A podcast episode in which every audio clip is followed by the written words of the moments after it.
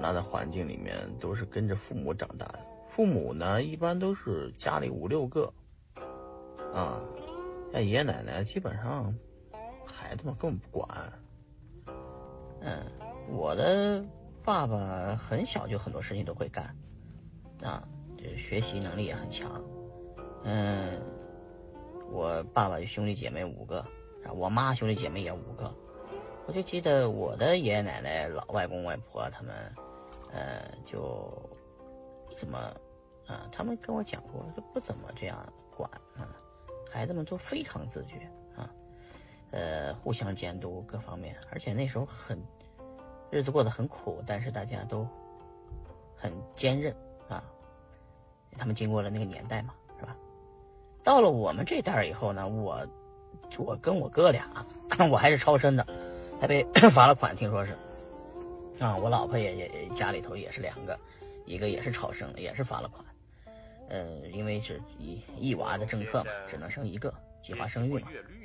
那我呢还好，就是我有个兄弟，有啥事儿我跟我哥商量，遇事儿不急啊，呃，天塌下来我哥顶着呢，是吧？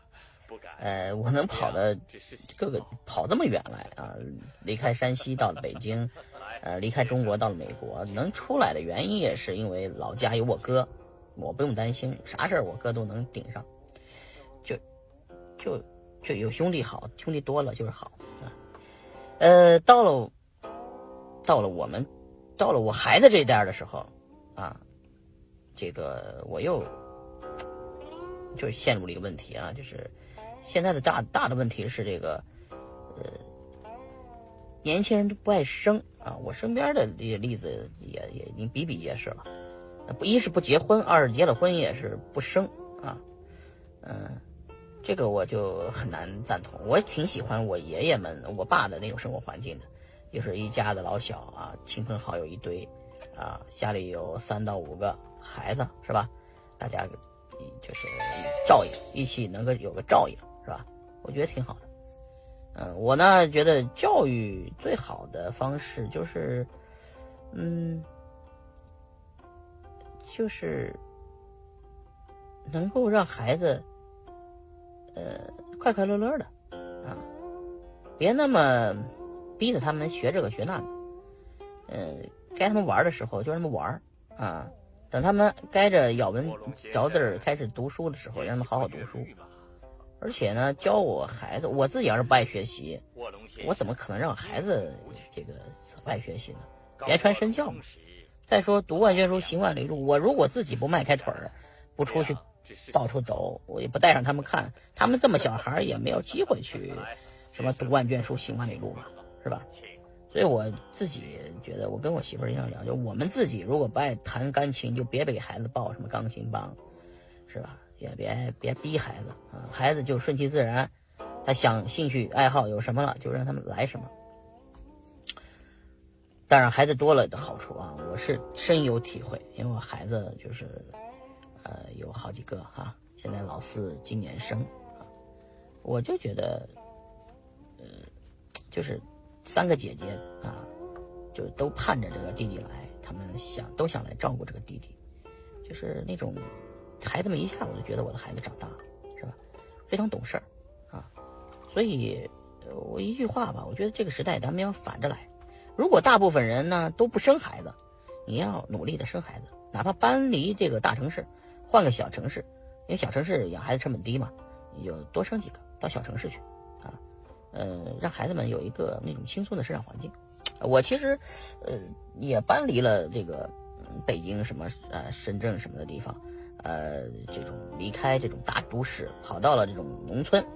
你看我这个老是大家说我穿个农民的服，就这个样子啊。其实我本身就是农民啊，我本身就喜欢倒腾，呃，养个鸡养个鸭呀，这种个果树啥的，我就爱捯饬这。你看我这一身打扮，我就是天天就是农民穿的，呃，这个这个服装嘛，是吧？就是干活啊，天天有个活干，我就很舒服。啊，你看我体育锻炼我也不行，啊，我就锻就是干活就行。孩子们呢，跟我在这个农村生活呢，我们就很舒服啊。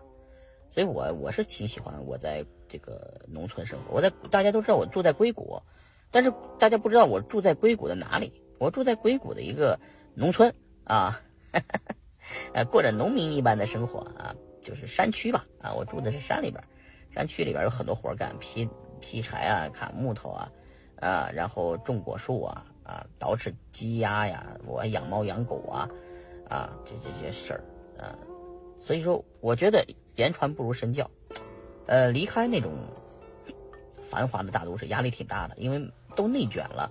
就是大家的孩子都报补习班，你不报能行吗？大家的孩子都都去学各种信息班、兴趣班呃，兴趣班你你你你，你的孩子不学你就落下了。大家都考都考九十五分，你的孩子考九十分，你就落下了，这就叫内卷啊！我的想法就是，哎，我我们别把孩子逼成我们小时候最不想活成的那个样子。我小时候成绩就非常差，老是这个班里面的最后第最后几名。我特没自信啊！直到我到高中的时候认上认识了我们新的班主任，班主任就觉得我很有组织能力，很很很有亲和力，啊呃不适合，虽然学习不好，但是适合当当个班干部，啊让我当了班干部，彻底改变了我的命运啊！我有了自信心，我也呃觉得读书不是唯一的一条路啊，但是呃学习是一个终身学习，于是我就哎。就是这样过了一个不同的人生啊！我挺感谢我的父母，当时候没有逼我考考什么大专啊，考什么四本呢？我当时四本都没考上，那考上四本就是当时候的我这个水平的人的最好的成绩了。但没想到我父母很支持我去北京啊，呃，这个去闯一闯，哎，然后我才在别人都在打游戏的时候，都在谈恋爱的时候，我在谈，呃，我在做生意啊。呃，我在清华大学学了蹭课游学啊，那个经历是我人生最富足的一个经历。哎，挺感谢我父母，最好的教育其实是什么呢？就像我爸啊，现在他到了美国硅谷了，然后还在没事就练毛笔字啊，呃，还在看那个各种的纪录片学习啊。我觉得我也爱学习，我孩子们也是这种状态。他们虽然可能课本上的考试成绩一般，呃。普通就行了，但是，呃，他懂的东西真的挺多的，都是都是我不知道的东西啊，我也很庆幸这点，所以我觉得咱们从教育角度交流，就是说我们自己，呃，言传不如身，就是我们叫言传不如身教啊，逼孩子这个那个班去学，不如给他多来几个兄弟姊妹，不如给他换个更轻松的环境，让孩子别陷入在那种呃竞争之中啊，那是个死循环。啊，好好的学习，考个好大学，找个好工作，出来以后，这个结个结个婚，再让自己的孩子再继续好好学习，考个好大学，找个好工作，周而复始，有意思吗？没意思。啊，我觉得就让孩子们高高兴兴的，我们自己轻轻松松的，也别把自己的自己别啊，自己不要那种天天就是逼着逼自己，逼孩子。就自己轻轻松松的，孩子也跟着你轻轻松松的。自己，呃，读万卷书，行万里路，孩子也跟着你读万卷书，行万里路，各种体验啊。我觉得这才是，就是，就我，我就是退一步海阔天空。所以我离开了大都市，到了农村，啊，我就这种生活状态，是吧？我孩子们也很轻松，天天也健健康康的，哎，就行了，好吧？今儿就聊完了，同志们再见。